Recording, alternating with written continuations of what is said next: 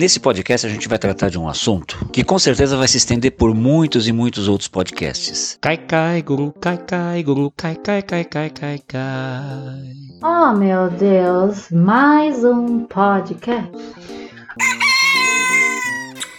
O Pio da Jeripoca. Atenção! Opiniologista Carlos Biagioli. Corintiano Roxo, historiador de informação, palhaço, ator, escritor, videomaker, pai e avô em potencial.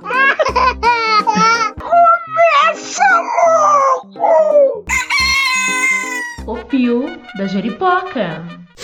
Pois é, pessoal, hoje nós vamos conversar sobre gurus da forma mais ampla possível. A gente vai tentar entender como é que essas coisas acontecem na vida da gente. Dessa vez eu convido a minha filha Júlia Piagioli e nós dois contamos com a participação de dois amigos queridos, a videomaker e cineasta Marília Lino e também o terapeuta Vlamir Sibila. Vamos pro papo?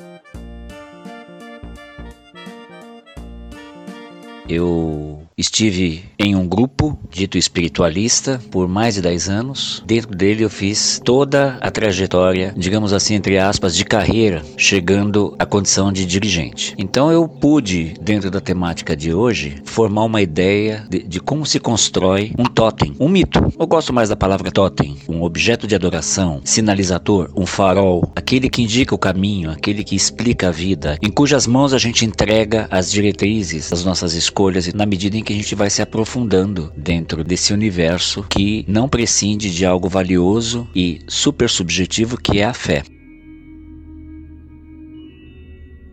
Trata-se geralmente da liderança de um determinado sistema de crença, estabelecido e compartilhado né, pelos membros da casa, e passam, inclusive, a viver através delas e defendê-las. E os gurus são pessoas, são seres humanos que, por fatores diversos, acabam conquistando ou se intitulando ou se auto-elegendo, acabam conduzindo o grupo em determinada direção, geralmente dita espiritual. São seres humanos, entendeu? não são infalíveis. Acho bacana que vocês pelo menos conheçam a minha ideia, condição de guru. O guru, G-U-R-U, porque eu tenho um defeito de dicção e muitos podem estar confundindo com o falecido apresentador de TV. O guru, ele é uma pessoa que dirige determinado grupo e que por uma série de convenções aceitas pelos membros, pelos adeptos, pelos fiéis, passa a ser aquele que vai dizer os sims e os nãos num leque cada vez maior de setores da existência de cada pessoa. Ele tem uma permissão nesse sentido. É aquele que intermedia a relação da pessoa com o invisível. E aí no invisível pode estar tanto Deus, como pode ser estar nesse invisível a relação consigo mesmo. Onde estão as nossas percepções, onde estão as nossas sensações, as nossas emoções e tudo isso, se não num campo invisível aos olhos das demais pessoas quando eu entro num determinado transe de fé, eu entro em contato comigo mesmo. Mas o que a gente pode assumir como de fato é que nós estamos entrando em contato ao fechar os olhos, em determinado transe de fé, com o que a gente sente, com o que a gente pensa, com o que a gente acredita, não é isso? Então, eu sempre que eu, que eu vou falar desse assunto, eu gosto de falar, gente, vamos fazer um combinado? Vamos conversar naquela parte da vida em que todos nós nos encontramos? Ou seja, entre o momento do parto e, a, e o momento da cova? Porque o que vem antes do parto, o que vem depois da cova, é uma questão de, de sistema de crença compartilhado. Enfim, a gente vai entrar num campo que, que requer fé, percebe? Todo mundo concorda que, que a, a, cor daquela folha é verde. Pronto, é, a gente concorda. Independentemente do pré e do pós, a gente concorda que todo mundo está vendo isso, todo mundo está vendo isso. Beleza, está todo mundo vendo isso, há consenso. Então, dentro desse lugar, é muito mais fácil a gente falar que quando nós entramos em contato com o invisível, nós estamos, na verdade, fazendo, dando um mergulho para dentro, né? No sentido do coração. Fechamos os olhos, entramos num transe de fé, estamos entrando em contato conosco, com aquilo que a gente busca, com aquilo que a gente crê, com, a gente, com aquilo que a gente quer crer. Enfim, é a gente, é eu comigo mesmo. Beleza? Beleza. Só que eis que surge a pessoa que se coloca como intermediadora Como é que a coisa funciona? Essa pessoa que se coloca como intermediador entre eu e o, e o invisível, ela só está se colocando porque eu estou permitindo. Mil fatores que valeriam mil podcasts, que fazem com que a gente entregue a nossa vida na mão de outra pessoa, nesse, nesse campo, no campo da fé, que é um campo importantíssimo. A história está aí para provar que as grandes marchas que transformaram a humanidade tiveram base na fé, né? O que, que eu quero com esse totem? Quando eu levanto esse totem, quando eu pego esse, instituo essa pessoa nesse lugar de intermediação, o que está acontecendo de fato? Atenção! Eu alimentei muito determinado totem dentro da organização. Mas por quê? Porque esse totem me alimentava. Este totem me oferecia promessas, possibilidades, aconchegos, acolhimentos, um, um leque imenso de benesses para minha alma, carente dessas coisas naquele momento da vida. Eu não encontrava não encontrei condições fora desta relação para conseguir estas coisas que me foram oferecidas nesta relação entre eu e o totem que eu elegi para intermediar minha relação com o meu invisível. Nós estamos vivendo um momento de queda de gurus. Não há para um líder espiritual que se arvora na condição de guia, não há nada pior do que ser acusado né, ou acusada de subverter o significado maior da sua posição com acusações terríveis, né, de atos ilícitos assim no nível pop, show, japtura, rock and roll, né, reggae, heavy metal, plus. É importante que a gente estabeleça essa consciência, essa noção, esse conceito juntos. O motivo que faz com que a gente eleja uma pessoa, ou seja, um outro ser humano, ou seja, um semelhante, ou seja, alguém com cabeça, tronco, membro, que faz cocô, que faz xixi, que sua, que tem medo, tem alegrias, que tem desejos escondidos, sabe? Como que uma pessoa dessa aceita exercer sobre outras pessoas uma aura de infalibilidade? E pior que isso, como pessoas se deixam levar por essa promessa, por essa possibilidade de guiança. Esse papo, ele requer um pacto de não julgamento. Se é para eu julgar, que eu julgue a mim.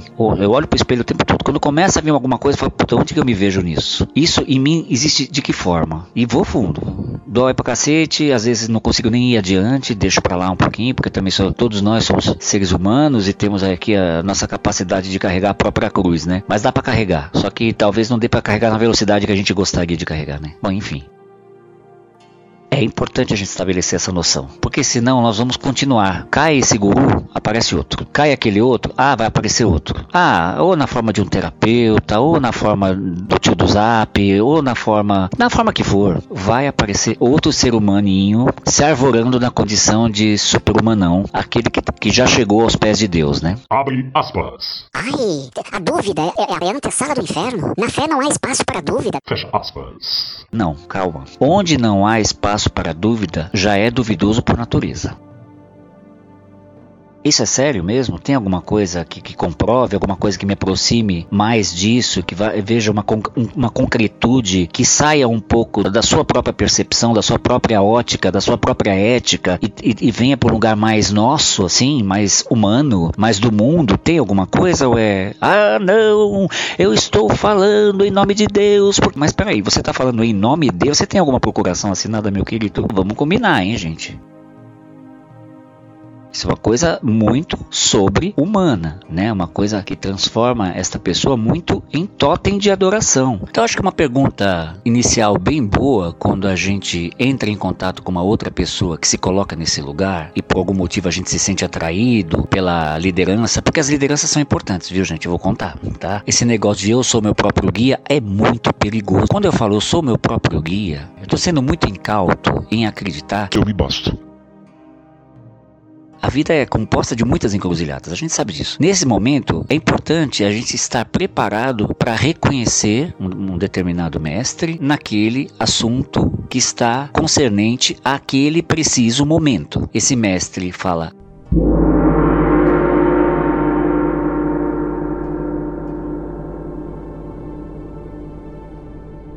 Olha, tá vendo isto, isso, isto? Ah, tô. Beleza. Junta isso, você vai concluir que talvez essa direção aqui te trará melhores resultados. Sei escolha sua. E desaparece. Foi, entendeu? Isso pode durar um tempo longo, isso pode durar um tempo curto, mas isso não pode ser perenizado, isso não pode ser institucionalizado.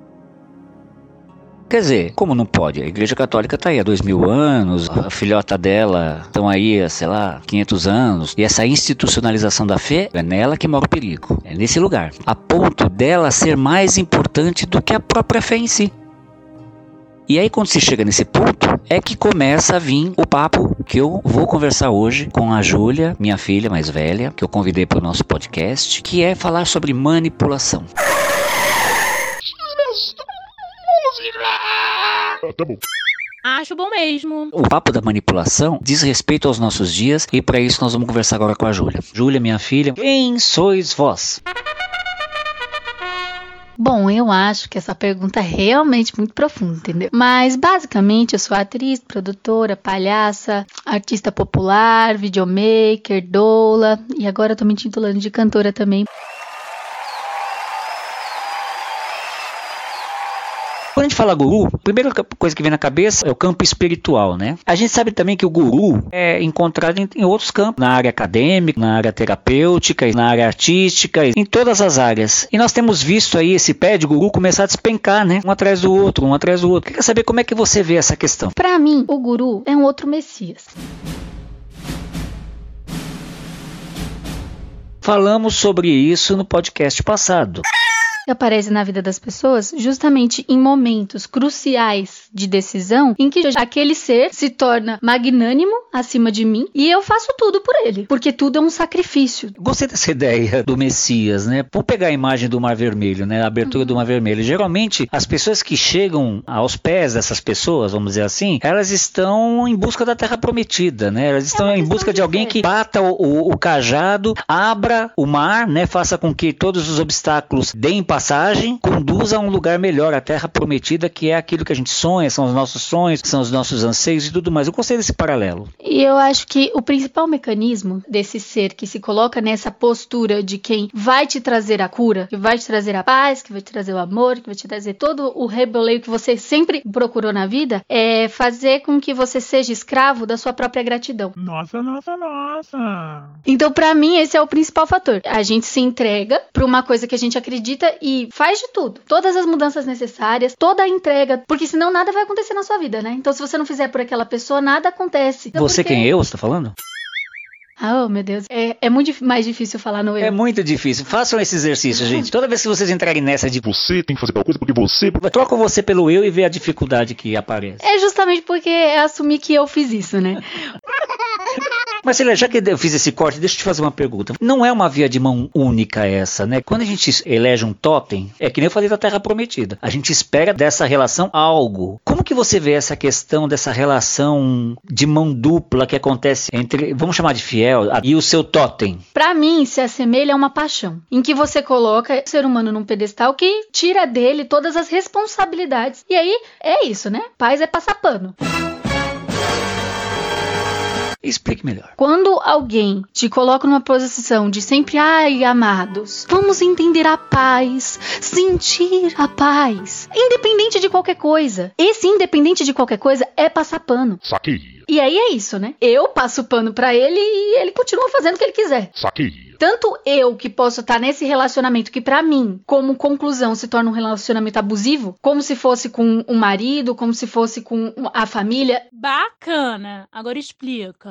Então, eu me apaixonei por você. Aí você utiliza disso pra me violentar. E aí a violência, ela não é só física, se dá de maneira verbal, se dá de maneira do domínio daquela pessoa. Então, quando ela te- quando você se torna Opa. quando eu me torno escravo da gratidão, essa pessoa se torna tem o domínio sobre mim, tem o domínio sobre os meus atos. Não é só no campo espiritual que isso acontece, né? Quando eu falo campo espiritual, repetindo, estou falando de seitas, religiões, grupos dados a- ao cultivo da alma, essas coisas assim, né? Porque, repito, tudo na vida espiritual, absolutamente tudo é um efeito da relação que você tem com o seu próprio espírito. Continuando. Então, um guru é mais um messias, um messias que aparece pra gente, como você disse, em várias formas, num terapeuta, num dirigente de uma religião, aparece também como um professor de teatro. Então, aquela pessoa vai resolver toda a sua vida. E aí você se esforça pra Opa. Aí eu me esforço Ah, agora eu gostei, hein? Eu me esforço pra fazer aquilo acontecer, porque de fato aquele Messias está trabalhando por mim e eu vou trabalhar por ele.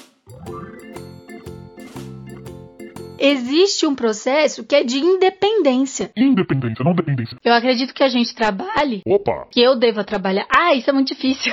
Esse é o exercício, a lição de casa, minha gente. independência emocional, espiritual, independência afetiva. Porque, como escravo da gratidão, então aquele guru fez tudo por você. Opa! Te é, ajudou nos momentos difíceis, te deu abrigo, te deu aconchego. E esse aconchego é perigoso. Ele realmente é perigoso. Porque no fim das contas, a gente só percebe que foi manipulada muito depois. Então, Júlia, é nesse momento que a gente faz uma pausinha no nosso para abrirmos espaço para nossa querida Marília Lino, que eu convidei porque também tem algo a dizer muito vivo dentro de si nesse momento da vida dela a esse respeito. Tá bom, Ju? Eu já retomo contigo. Então, Marília, obrigado em primeiro lugar por você estar aqui conversando com a gente sobre esse assunto. Mas antes de qualquer coisa, se apresenta aqui pra gente. Quem sois vós? Oi, gente. Eu sou a Marília Lino, sou videomaker, trabalho né, com captação e edição de vídeo, tanto para cinema documental quanto para publicidade e conteúdo para as redes sociais. Tô muito feliz de estar aqui participando do seu podcast, que é sempre muito bom, muito legal quando a gente conversa, quando a gente troca uma ideia. Ah, que bom. Então conta pra gente, como é que foi a tua experiência dentro dessa esfera esotérica, olhando com olhos de hoje, de fora, onde tudo sempre fica mais claro, né? Que aprendizado você acha que você colheu dessa história toda? Eu sou do interior, né? Faz 10 anos que eu moro em São Paulo. E antes disso, a minha família nunca teve, né, uma relação com espiritualidade, nenhuma religião, assim, ninguém muito praticante, apesar da simpatia com a igreja católica. Mas assim, meus irmãos, eu, ninguém é batizado nem nada. E eu senti essa necessidade de conhecer mais sobre isso quando me mudei para São Paulo, né? E acabei encontrando um grupo que eu fiz parte por oito anos, né? Então foi o primeiro grupo assim que eu super me identifiquei e me entreguei e me comprometi mesmo, né? E aí o que eu acho que fica de aprendizado, né, depois de todos esses anos pertencendo a um grupo, qualquer grupo de pessoas que se dispõem a fazer qualquer coisa, né, não só nessa área assim da espiritualidade, tem muita força, né? As relações que são criadas entre as pessoas, a sensação de pertencimento a alguma coisa. É muito legal fazer parte de um grupo de proteção mesmo, de amizade. Mas na tua opinião, Marília, onde é que a giripoca pia? O que eu acho complicado é quando o líder, né, que começa a tomar decisões, que eu não vejo problema em ter um líder, em ter uma pessoa que, que concentre aí algumas responsabilidades, mas o que eu acho crítico é quando esse líder toma as suas decisões sem levar em consideração os questionamentos do grupo, né? Ele age por ele, ele não, na verdade, ele quer seguidores. Como é que você pode exemplificar pra gente o ponto em que esse processo todo levou aquele grupo? A gente chegou numa situação que, que existiam seguidores que pensavam dessa maneira. Tipo, o líder pensa assim, você não pensa assim, tchau, entendeu? Porque ele, ele fica num lugar, né, de, de, sei lá, de santo, assim, uma coisa meio estranha. E essa pessoa só consegue chegar nesse lugar e se, e se sustentar por conta desses seguidores, né? Que muitas vezes essa, essa fé dessas pessoas esbarra no fanatismo, né? Pois é, mas como é que esse povo cai nessa, hein? Não querem acreditar, elas não se baseiam em evidências, né? Olha, tem pessoas questionando, a gente pode conversar sobre isso, vamos levar isso, né, para esse líder e tal. E na verdade, não, assim, eles se baseiam numa necessidade que eles têm de acreditar, de continuar acreditando naquela pessoa, que aquela pessoa é tudo aquilo mesmo e que é uma, eu acho uma fé cega, assim, e bem complicada. Hashtag fica a dica da Marília. Marília, muito obrigado, viu? Muito obrigado por você ter contribuído com a tua visão, a tua experiência de vida, né, nesse sentido. Muito obrigado mesmo, tá? Tô adorando é, os outros episódios, os temas são muito bons, a edição também. ai, ai, agora que eu não durmo mais. obrigado, Marília. é, eu que trabalho com edição, fico prestando é, bastante atenção nisso também. Ah, tá certo, valeu, obrigado. Momento do anunciante. Pois é, não tem anunciante, amado. Bom, Júlia, retomando o nosso fio da meada aqui, vamos falar de manipulação. Vamos, vamos pegar esse gancho, começar do zero. Uhum. O que é ser manipulado? A manipulação para mim, ela tá no sentido de que a pessoa entende o que você precisa. Ela tem a sabedoria para lidar com aquilo e a partir disso ela faz o que ela quiser com você. Mas peraí, se a pessoa consegue te dar algo que você está precisando, em certa medida isso seria bom. Passa a ser mal quando ela utiliza isso em proveito próprio. Basicamente isso. É o que você perguntou, por exemplo, ah, não é uma relação via de mão dupla? Então pensa num relacionamento abusivo. Tá, existe uma retroalimentação que está muito calcada no amor. E para mim, no caso do guru, está calcado na questão da gratidão. Eu me entreguei a esse lugar com fé, amor e carinho e me dediquei, mas o retorno que eu tive, para além dos benefícios, entre aspas, que eu ganhei, existe o fator de que essa pessoa tomou um domínio sobre mim. E não é, tipo assim, ah, uma magia, assim, uma coisa. não é isso, assim. É uma relação mesmo de esse domínio, ela sabe os, as tuas dificuldades, aonde que ela pode pegar em você e onde que isso vai te afetar. A fé, para mim, ela se torna uma âncora nesse mundo, num mundo que tá completamente destruído, assim, sabe? Quanto humanidade, né? Onde a gente se segura para acreditar numa coisa de verdade, para acreditar num mundo que as pessoas de fato tenham igualdade, de fato possam viver felizes, que, por exemplo, não tenha determinados acontecimentos. A gente se segura num Google? Teoricamente, a gente se segura numa fé. E aí a liderança que se apresenta nesta fé assume o controle. Atenção! É. Quando eu falo guru, gente, entenda-se gurux. Obrigado. Tá? Filha, a gente tem observado nos últimos anos, quando o pé de guru começou a despencar, que muito se, se percebeu de um abuso no tocante a mulheres, que se viram envolvidas e se viram violentadas, violadas, desrespeitadas e muitas delas demoraram um século e meio para tomarem uma, uma posição de denúncia, por diversos fatores. Você já esteve numa, numa situação de, de abuso nesse sentido? A situação de abuso que eu vivi estava ligada diretamente com o teatro, e isso é uma coisa recorrente, né? Principalmente quando a gente fala lugares que pregam a paz acima de Deus e acima de todos, a gente fala de lugares que passam pano para problemas sociais. E esses problemas sociais, eles interferem em raça, gênero e classe. E aí eu percebo que o gênero, ele tá diretamente ligado a essa atração sexual. Então, o guru se sente no direito te dizer o que você deve fazer e caso você se volte contra ele, você vai estar, tá, eu vou estar tá atrapalhando minha evolução espiritual ou o desenvolvimento da minha cura ou o meu desenvolvimento artístico.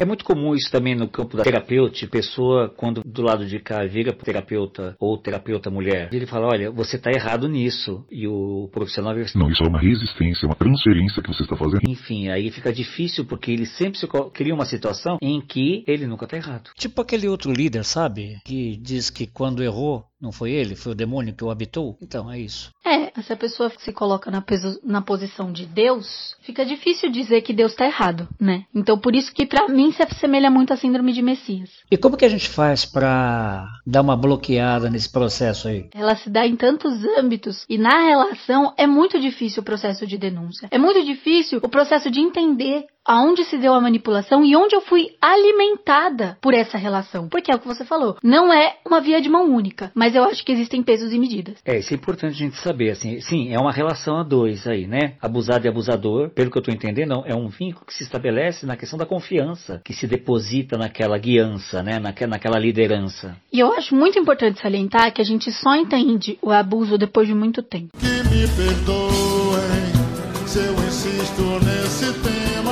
E a culpa, ela é um bagulho muito difícil de lidar. Porque aí você pensa, poxa, eu tô eu, no... Eu? Você tá falando de mim? Ah, inferno.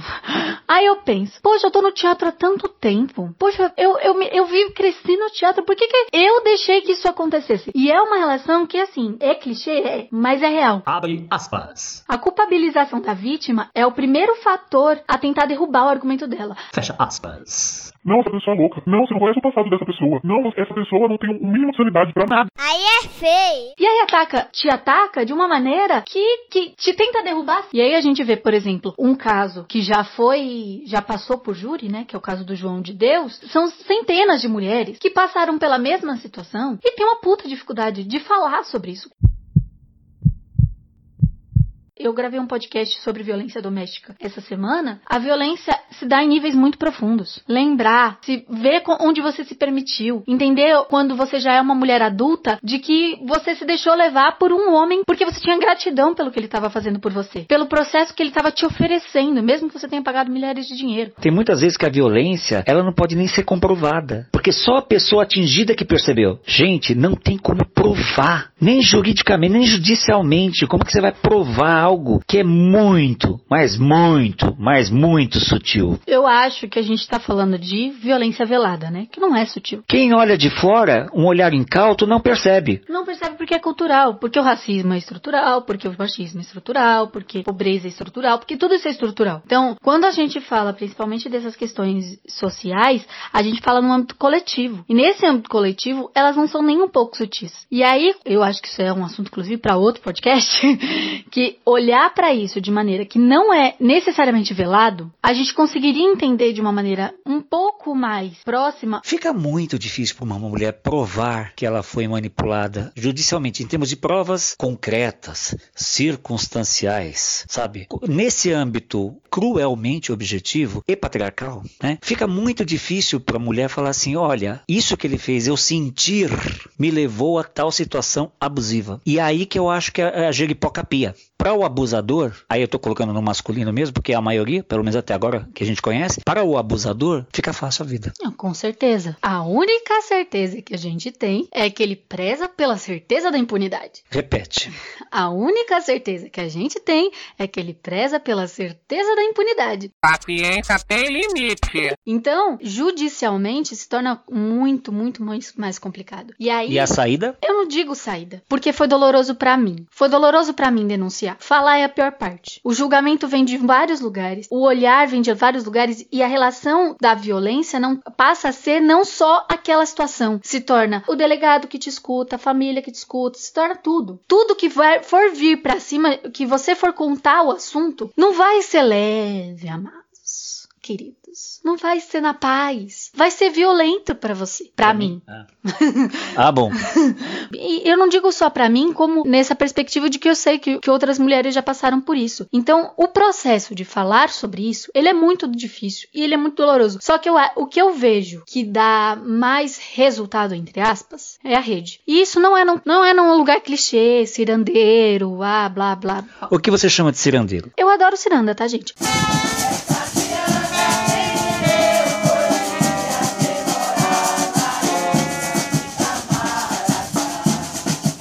cirandeiro é a questão do. Aquele, acha que, aquele que acha que mandando amor tudo se resolve, é isso? Exato. No campo concreto né, do fronte. Exatamente. Então, a rede de apoio, principalmente feminina, não tem muitas mulheres que não conseguem falar dos seus abusos junto com o homem. Então, a gente fez uma, um podcast sobre violência doméstica em que todas as mulheres que estavam envolvidas ficaram abaladíssimas com os depoimentos que a gente recebeu. E é isso, porque a gente se reconhece. É uma coisa que não acontece só agora. O pio da jeripoca. O guru é um reflexo, o Messias é um reflexo. E o que ele faz a partir da sensação de impunidade que ele tem, em cima da tua gratidão também, em cima da sensação de impunidade que ele tem, é tudo calcado pra te deixar no lugar em que você tá, sabe? E aí quando a gente se recompõe, né? Quando a gente consegue juntar os cacos que caíram e partir para um levante coletivo, e no sentido mesmo de entender a dor, porque a gente esconde isso todo momento. Isso é algo que acontece com a gente desde pequena. A relação do machismo, é o que eu tava dizendo, é um reflexo. Então ele é um reflexo de algo que a gente já sofreu a vida inteira. E que, como mulheres adultas, a gente aprende a lidar com. Mas tem coisa que a gente não consegue. Tem coisa que a gente não. que não tem como. Porque a, é o que eu falei, a culpa é um bagulho muito, muito profundo. E a sensação de perigo, a sensação de medo, a sensação de insegurança, são coisas que permeiam. Então, quando a gente. Normalmente, esses gurus, eles também têm posições de poder dentro da sociedade. Eles não são só pessoas andando por aí que do nada você foi lá e pegou para ser seu guru. De fato, é verdade. Essas pessoas tendem, com o passar do tempo, eh, na medida em que vão proporcionando determinados, determinadas terras prometidas, né, para que a pessoa passe e alcance aquilo que ela acredita que não alcançaria sem, sem a ajuda dessa pessoa e tudo mais, eles vão, vão, vão adquirir uma certa fama, né, um certo lastro de confiança na comunidade mesmo, né, na, acaba se estabelecendo uma comunidade ao, ao entorno dele, né. ね。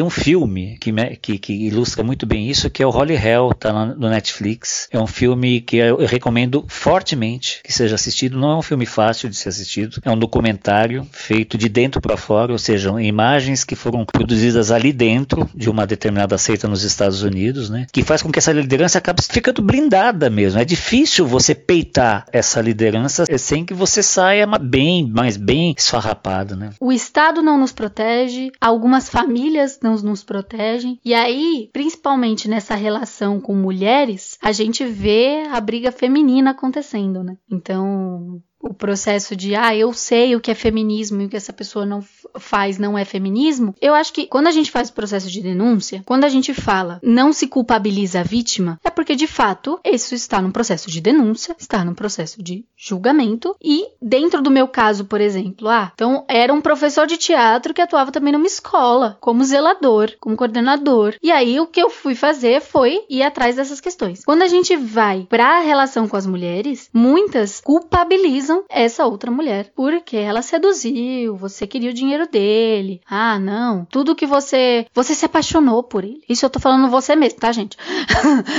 você se apaixonou por ele. É, é uma relação que cria entre as mulheres que vira de uma competição mesmo. Uma competição de quem quer proteger o homem e de quem está denunciando o homem. Eu não digo um ataque, é uma denúncia. É uma denúncia que precisa ser levada em consideração. Pelo menos ser investigada, levada a termo, né? E essa investigação é o que você disse, né? É muito mais difícil encontrar o processo de prova, de consolidação des- do caso, justamente só quando a gente se reúne e encontra outras mulheres que passaram pela mesma situação. Então, quando eu denunciei o meu professor de teatro, foram no mínimo 10 meninas que foram junto comigo. Eu sozinha provavelmente não ia ter força de fazer isso, mas eu precisei me alinhar a outras mulheres e es- escutar as histórias delas, umas ainda é, mais dolorosas do que a minha, pra entender o buraco, o buraco que eu tinha entrado. Dizem que sou louco por pensar assim.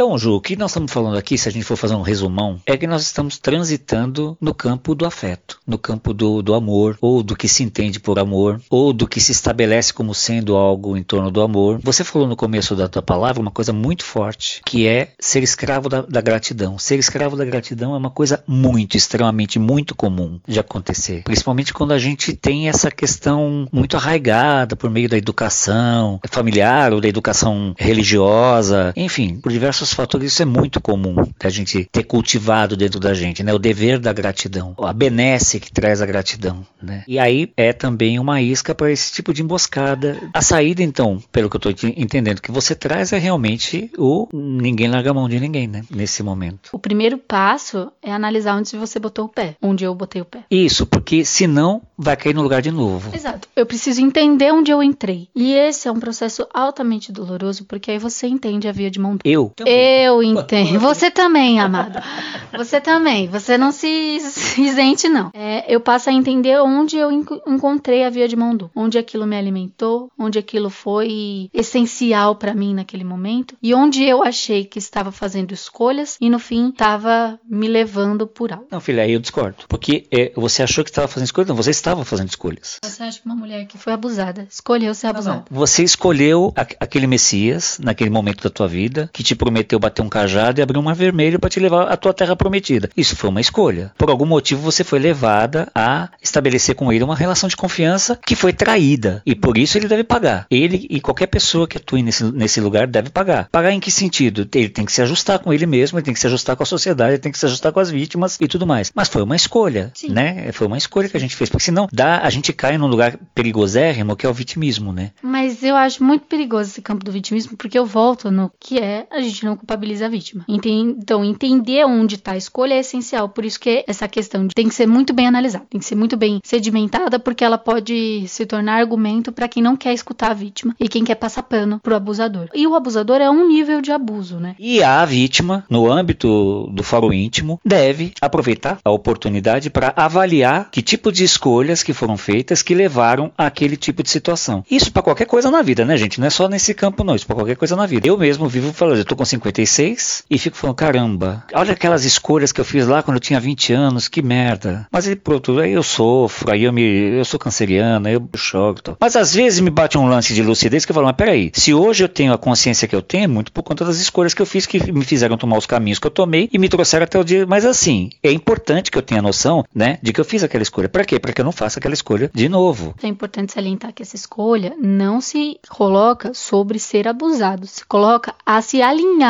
com aquele guru. Eu vi o Ailton Krenak dizendo que a paz, no fim das contas, é uma farsa. Essa construção de noção de paz, porque a gente está em guerra. Então, os indígenas hoje estão em guerra com toda uma situação social, as mulheres estão em guerra com várias situações sociais, assim como os, é, os negros e os pobres também estão em situações de guerra, porque a suprema burguesia, entre aspas, prefere deixar essa passação de pano. E essa passação de pano, ela é só mais um reflexo nos gurus. Para mim é isso. É a síndrome de polianismo, né? Aquele que busca a paz, a pombinha da paz, aquele que diz que não existe separação. Somos todos iguais, somos to temos a, todos a mesma, as mesmas oportunidades. E isso é coisa da esquerda maldita, bandida, vagabunda, petralha comunista, que quer separar as pessoas, dizer que essas coisas de movimento negro, amarelo, azul e pink, que quer dizer que as pessoas não são todas. Não. Hashtag só que não.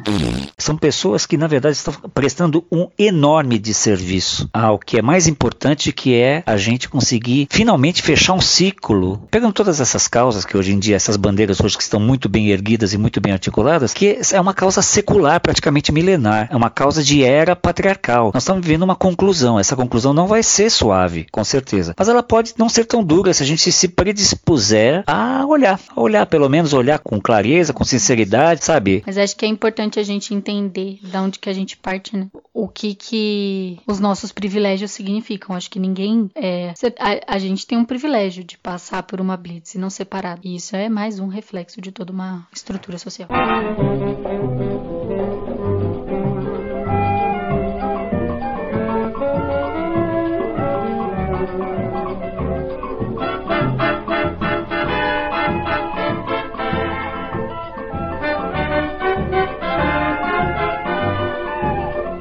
Então, gente, olha só que bacana. E agora a gente vai conversar aqui com o Vlamir Sibila. Mas antes a gente começa com aquela pergunta filosófica. Vlamir, quem sois vós? Carlão, vós sois eu. então, queridaço, muito obrigado aí pelo convite. Muito feliz por esse carinho. Sou carioca, carioca da gema, mas eu morei aí em São Paulo 13 anos, onde eu conheci essa grande figura, esse grande amigo e parceiro aí de brincadeiras e de artes e de palhaçadas. Eu basicamente sou assim um artista terapeuta, né? Sou ator, dançarino, palhaço, sou terapeuta. Eu aqui no Rio trabalho também com recuperação de dependência química. Sou médium também. Eu costumo dar passagem para mim. Limondrião, um mimo para os íntimos. Uma mistura de Rosélia, Paulo Francis, Narcisa da Morideg Chacrinha. Ai, que loucura. Claro, baby. Se mete. Nunca fui louca.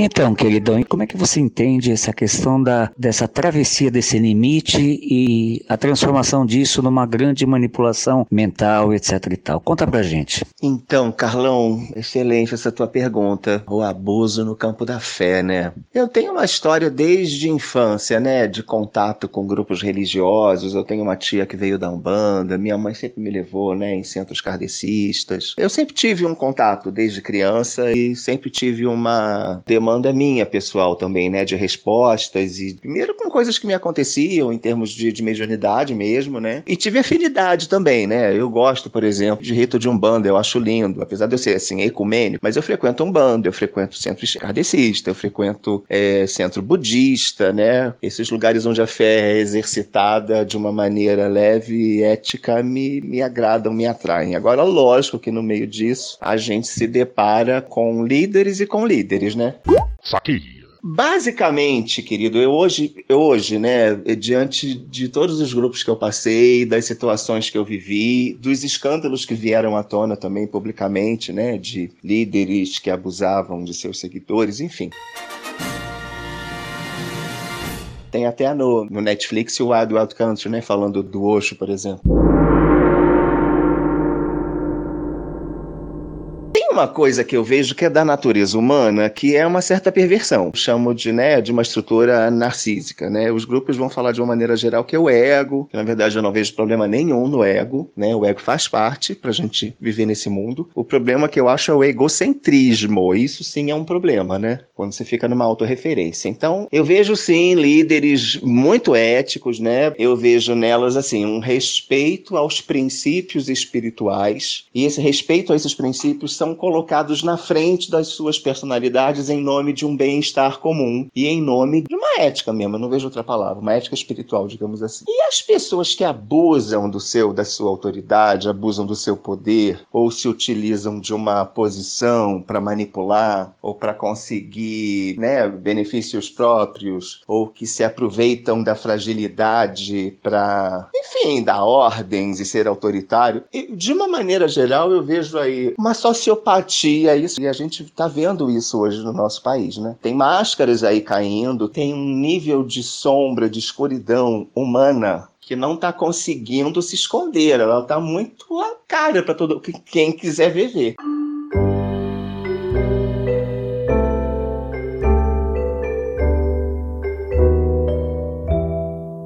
Então, no meio espiritual, cara, que é o meio que eu acho que é tão delicado, né? Assim como na política, onde o bem-estar comum deveria estar em primeiro lugar, quando isso não acontece, acontecem essas distorções, eu vejo isso, assim, eu vejo essa personalidade sociopática, né? Que tem pouca empatia pelo outro e às vezes finge ter, mas não tem de fato. E vejo muito essa questão, para mim é um grande norte, assim. Atenção! Quando o líder está colocando os princípios espirituais na frente da sua personalidade, eu acho esse líder confiável, né? Hashtag, fica a dica. E aí é um dia de cada vez, né? Porque, porque é uma posição que, que pode corromper. Eu que sou artista, ator, por exemplo, né? Se eu fosse um líder espiritual, sei lá, eu acho que eu estaria sendo um louco, porque eu gosto de palco, eu gosto de plateia, então eu não posso jogar isso nesse campo, entendeu? É, mas é preciso ter essa consciência. O meu lugar, ele é num palco, ele não é numa cadeira de pai de santo, por exemplo, né? E eu acho que tem pessoas que esquecem disso, ou acham que isso não tem problema nenhum, e aí fazem do seu roncó, do seu terreiro, da sua, né, um palco para as suas cenas. Só que eu não tô ali para bater palma para maluco dançar. Então, lógico, já bati palma para malucos dançarem,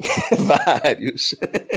Mas aí é, é o nosso lado também de crente, né? É o lado da ingenuidade, é o lado da carência, é o lado de querer fazer parte, se sentir parte de algo, é o lado de querer compartilhar um segredo, que é quase, né, aquela magia infantil, né, de nossa, que mundo, enfim. Agora, como adulto, se a gente se mantém nessa postura, a gente tende realmente a cair na mão de pessoas é, não tão legais, né? Que vão usar se essa pessoa tá com essa distorção, né? O Pio da Jeripoca.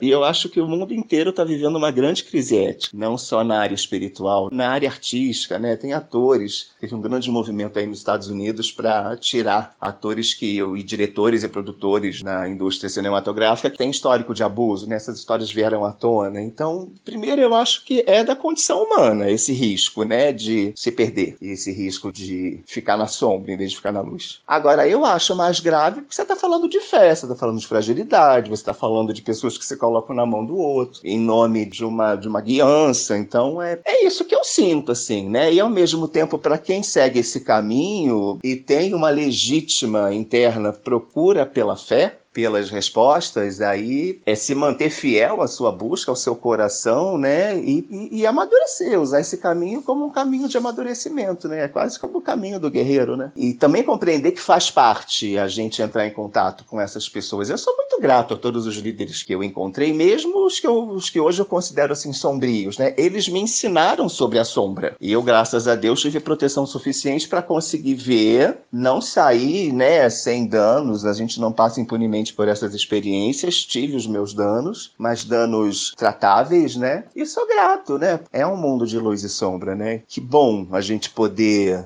transitar por esses dois territórios que na verdade são um só, conseguir integrar a experiência e seguir em frente com sabedoria, né? Ah, muito bom, muito bacana, Vladimir. Agradeço muito a tua contribuição aqui para o nosso papo. É isso que nós estamos tentando entender. Nós não temos respostas, né? Essa faz parte ainda de uma etapa que parece que a gente, a sociedade como um todo, ainda está atravessando, ainda está compreendendo. Acho que faz parte, inclusive, dessa famosa tal mudança de era que todos perseguimos desde os anos 60, 70. O pessoal pensou que fosse ser todo mundo cantando junto, dançando ciranda e o caramba quatro, na verdade a gente tá que tá sendo de uma outra forma, né? Caralho! Essa cena, eu também achei que ia ser When the moon is in the seventh house, Aquarius, né? Uau! Espetáculo! Meu Deus do céu, para! O trem que eu quero descer tá assustador. É coisa assim, paramilitar, né?